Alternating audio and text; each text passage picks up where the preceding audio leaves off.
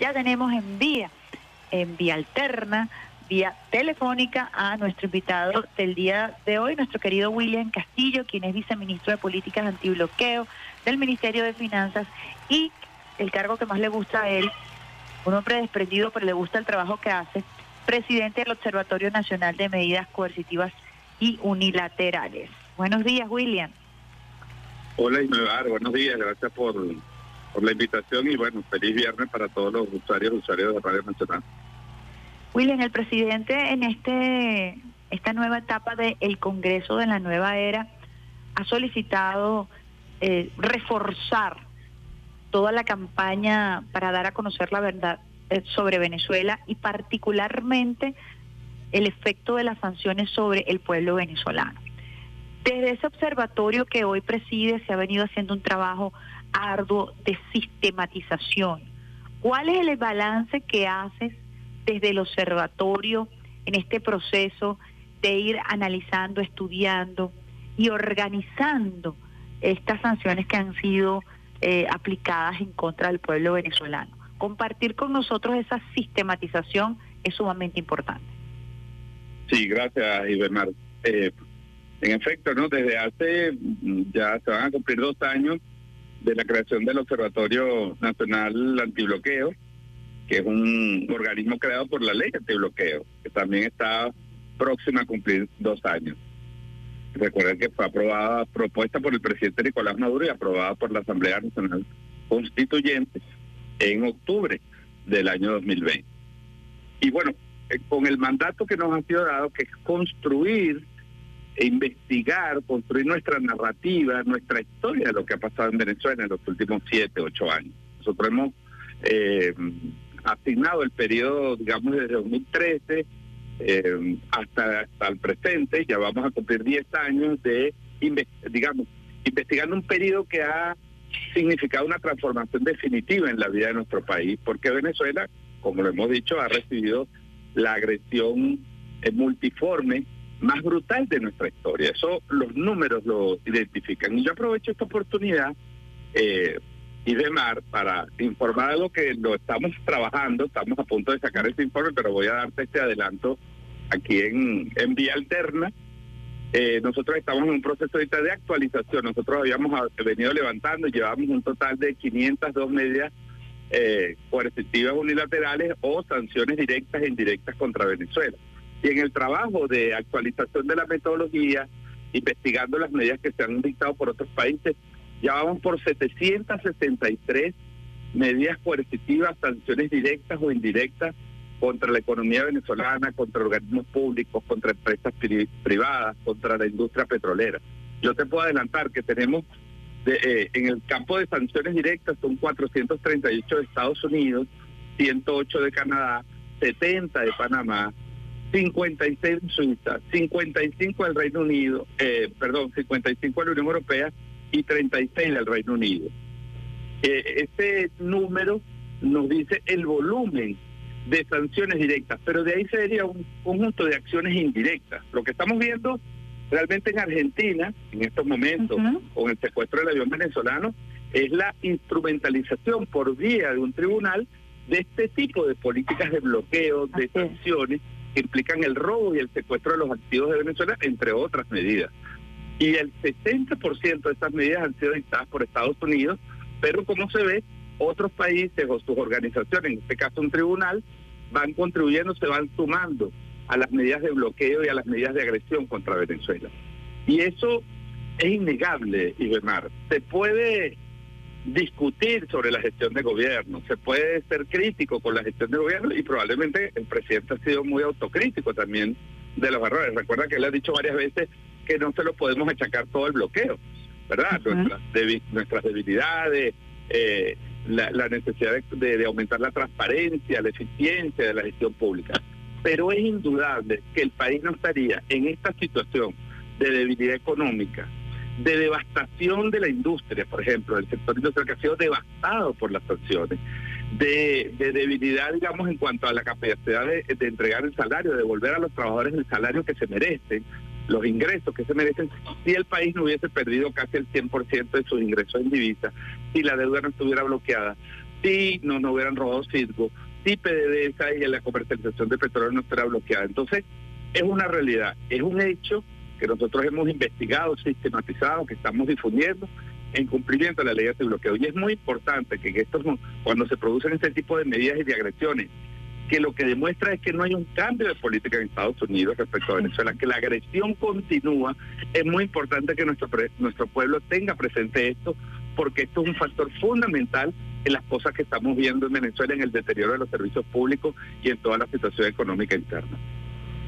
La agresión continúa y nosotros a veces no perdemos la capacidad de asombro porque estamos hablando, y tú lo mencionabas muy bien, y quería que nos explicaras un poquito esto de la instrumentalización, porque has descrito las eh, sanciones que son directas, pero también hablas de eh, efectos indirectos que se producen en esta política, como el caso del avión, que es una de las decisiones que eh, se ha visibilizado más por el impacto que tiene una decisión extraterritorial de un tribunal de los Estados Unidos que está siendo acatada por acción o por omisión por un gobierno como el gobierno de Argentina. Explícanos un poco eh, ese ese matiz también de, del efecto de las sanciones incluso de manera indirecta o aplicada a lo que se conoce como de países satélites. Así es. Sí, eso es quizás los efectos más terribles porque son efectos que están ocultos, que no están abiertamente decretados como sanciones, pero que se derivan de una política sistemática de bloqueo y de destrucción de la economía. ¿Qué, busca Estados Unidos con esta decisión? Desde se produce la compra de un avión venezolano eh, eh, a Irán, que a su vez había sido comprado a Francia. Es decir, el, avión, pero partes del avión, partes del avión habían sido fabricadas con tecnología de Estados Unidos, como es normal en cualquier de estas empresas transnacionales, pues que unas partes, los carros, pues cuando tú compras un vehículo, una parte está hecha en China, otra parte está hecha en México, etcétera, etcétera. Entonces, apelando a mecanismos jurídicos de que existía una orden de impedimento de exportaciones hacia Irán, quieren construir una historia para robarse un avión y para eso usan un tribunal argentino cuya demanda le introduce la Asociación Israelita de Argentina. Es decir, es una confabulación entre el Estado sionista de Israel, Estados Unidos, para bloquear a Conviasa, para robar a Conviasa. Recuerda que Conviasa ha recibido un conjunto también de sanciones, más de 40 aeronaves de Conviasa están sancionados directamente por Estados Unidos y ahora hacen esta operación, como nosotros decimos, indirecta, este, utilizando precisamente una interpretación jurídica, extendiéndola, violando la soberanía de Argentina, violando el derecho internacional, violando el derecho a la aviación internacional que está regulada también, y todos los contratos y todas las operaciones de este avión son absolutamente transparentes, y usaron la excusa, el fake news, ahí donde entran los medios, y demás, como tú sabes, usaron el fake news que tenían que detenerlo porque tenían sospechas de un de una operación terrorista. Terrorista. Incluso, incluso la fiscal eh, dice que, que en todo caso el avión tendría que ser retenido, porque puede ser que en el futuro del Inca. Es decir, fíjate el extremo. El exabrupto. Sí, no, no, la, el absurdo, pero además el descaro internacional de que un tribunal se quiera poner por encima de las leyes internacionales, por encima de la soberanía de su país y por encima de los derechos legítimos de Venezuela. Entonces, bueno, esto es lo que estamos viviendo producto de esa política de Estados Unidos, que quien dirige, presiona, chantajea a gobiernos, quien impone su ley todavía de control y quiere dar un ejemplo aquí en América Latina, como estamos en un proceso de recambio en nuestra región, ¿verdad? De gobierno de izquierda, de gobiernos populares, de gobiernos que están hablando de los derechos sociales, bueno, quiere mandar un mensaje para decir, mire, yo sigo controlando esta región, yo voy a seguir agrediendo a los países que quieran y ustedes se la tienen que calar, porque es básicamente el mensaje que Estados Unidos está mandando aquí. Fíjate qué interesante ese análisis que hace con respecto a el tema del avión porque toca aristas totalmente distintas que quizás no se han ventilado anteriormente y que generan un precedente, un precedente sumamente eh, peligroso, una jurisprudencia sumamente peligrosa, porque tal y como ocurrió en el caso de Alex Saab, que es un diplomático, estamos hablando de que Estados Unidos puede tomar decisiones para retener diplomáticos, para retener aviones, para impedir eh, el los permisos en cuanto al tránsito aéreo. Y esto nos lleva a nosotros a, pensar cuál debería ser la reacción de la comunidad internacional ante este tipo de, medidas que no solamente ponen en riesgo a Venezuela, ponen en riesgo eh, a las personas que viajan, afectó a las personas que estaban esperando regresar en ese avión. Es decir, pica y se extiende el daño que estas políticas, eh, estas medidas coercitivas eh, impactan sobre los pueblos, porque se decía en algún momento que eso era solamente para los, los dirigentes. Aquí estás afectando la industria aeronáutica, estás atentando en contra del derecho internacional, estás atentando en contra de los usuarios en cuanto a, a los empresarios que quieren distribuir carga en el mundo, ¿no?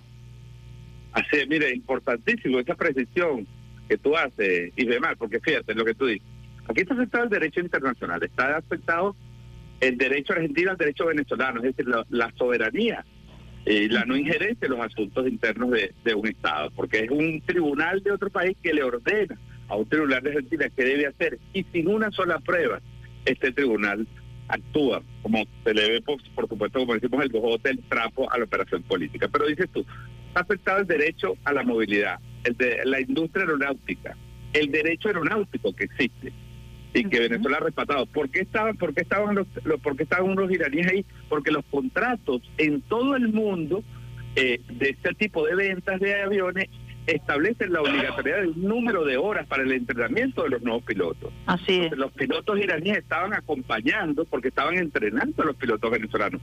Todos los documentos están en regla. No revisaron el avión durante cuatro horas, no consiguieron absolutamente nada, estaban buscando una algo, algo que les dijera. Ahora aparece un otro bulo, otro fake desde Paraguay, que un supuesto viaje que habían hecho anteriormente. Es decir, mientras se construyen los medios estos relatos, estos bulos, estas falsas noticias, jurídicamente se va actuando. Pero hay una cosa muy importante, además de todas esas cosas, el derecho económico, el derecho al libre comercio, el derecho al transporte de carga de una empresa alemana, ¿verdad?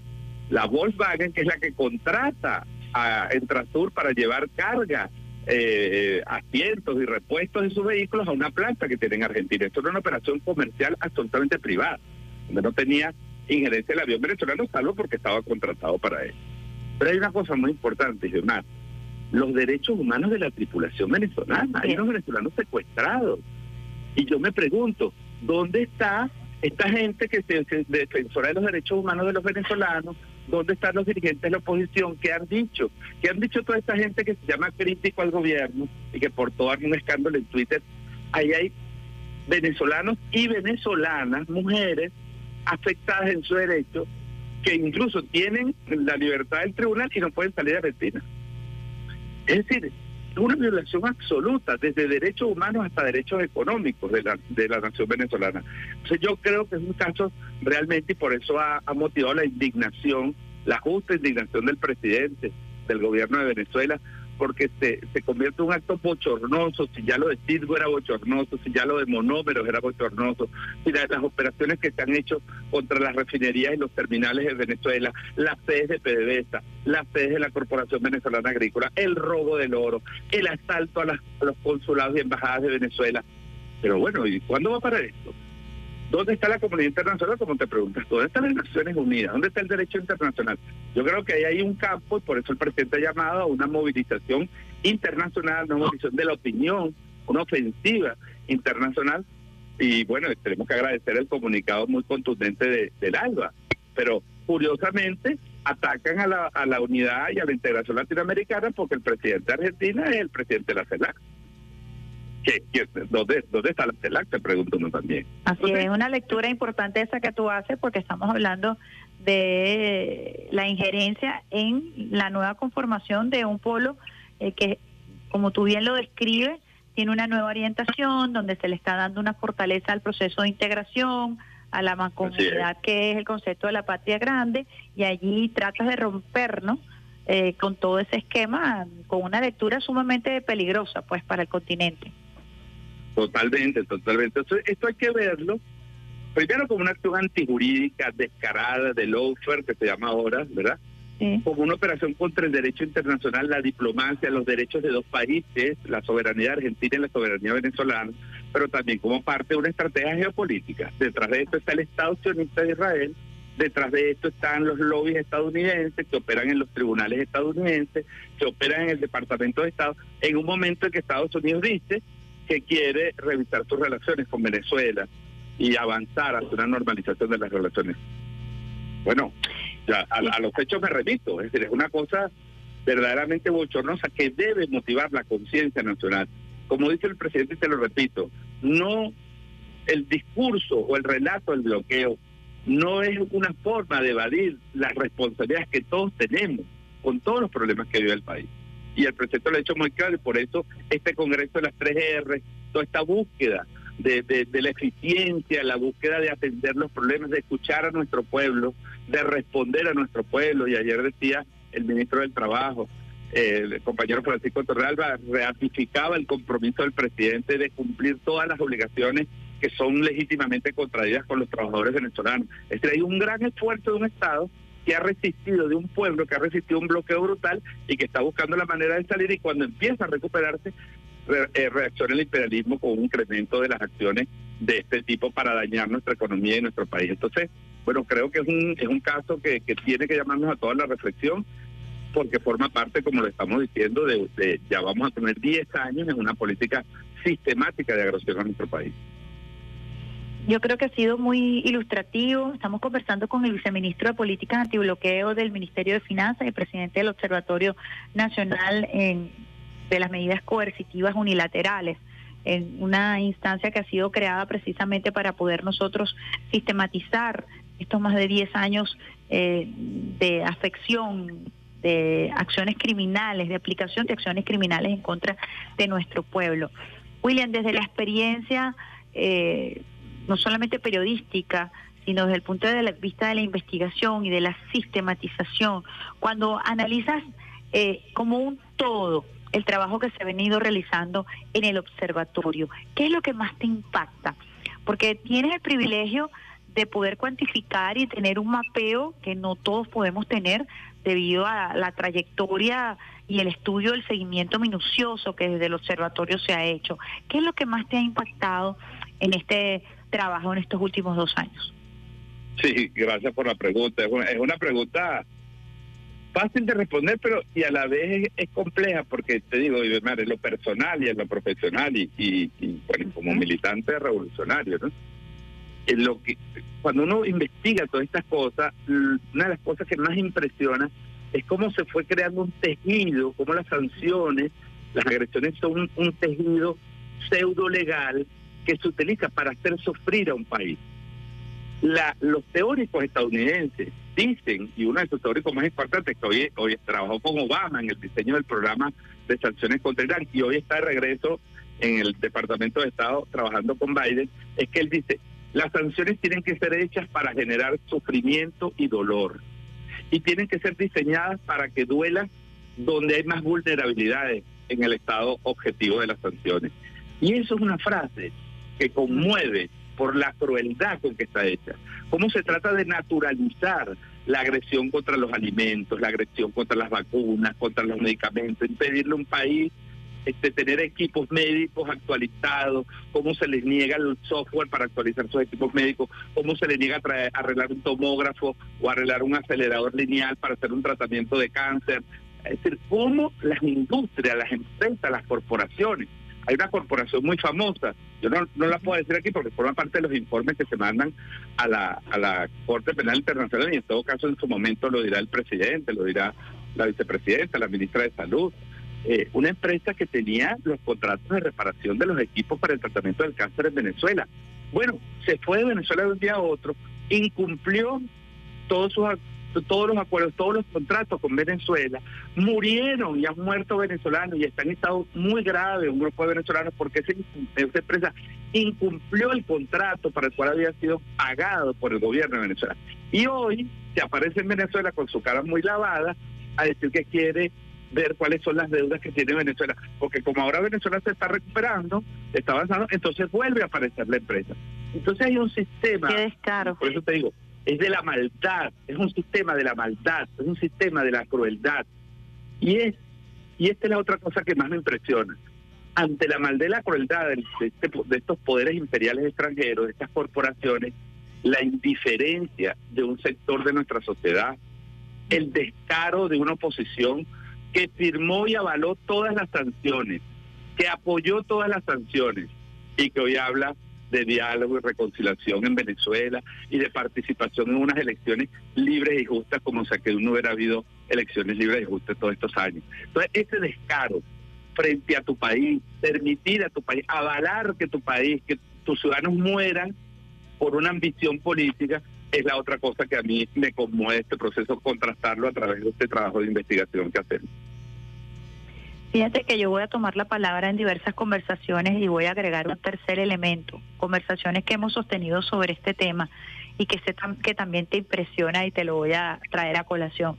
Tienes estos dos elementos que te impresionan, pero también te ha impresionado y quiero que con esto cerremos la actitud del pueblo venezolano frente a estas agresiones, que siempre lo hemos comentado y cómo eh, a pesar de toda esta maldad, a pesar de toda esta crueldad, a pesar de una oposición que ha firmado y que ha apoyado y que ha promovido además, porque recordemos que estos personajes fueron país por país promoviendo más sanciones en contra del pueblo venezolano. No es que firmaron un documento y lo hicieron llegar, no, es que se dedicaron a viajar país por país, a pedirle a Reino Unido, a eh, Francia, a Alemania. Así es.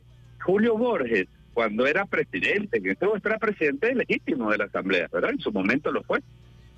Firmó cartas a más de 40 bancos del mundo pidiendo la congelación de los dineros de Venezuela y amenazando a los bancos, porque como él era presidente de la Asamblea Nacional, amenazaba a esos bancos de que cuando cayera el gobierno de Venezuela iban a tomar acciones si estos recursos eran entregados para comprar medicinas o para traer equipos de diálisis a Venezuela. Entonces, eso que tú dices, ese último punto, te agradezco ese, esa, ese agregado, porque es un agregado derivado.